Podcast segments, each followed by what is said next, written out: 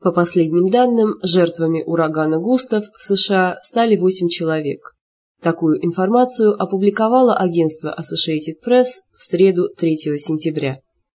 Тропический ураган Густав, который обрушился на Атлантическое побережье США 1 сентября, ранее прошел по территории государств Карибского бассейна – Гаити, Доминиканской республики, Ямайки и Кубы. Жертвами урагана в этих странах стало около ста человек. После того, как Густав достиг побережья Мексиканского залива, его сила снизилась до уровня тропического шторма. По данным Американского национального центра ураганов, скорость ветра в зоне Густава на территории страны была менее 20 метров в секунду. По последним данным, в результате урагана Густав миллион жителей Луизианы остались без электричества.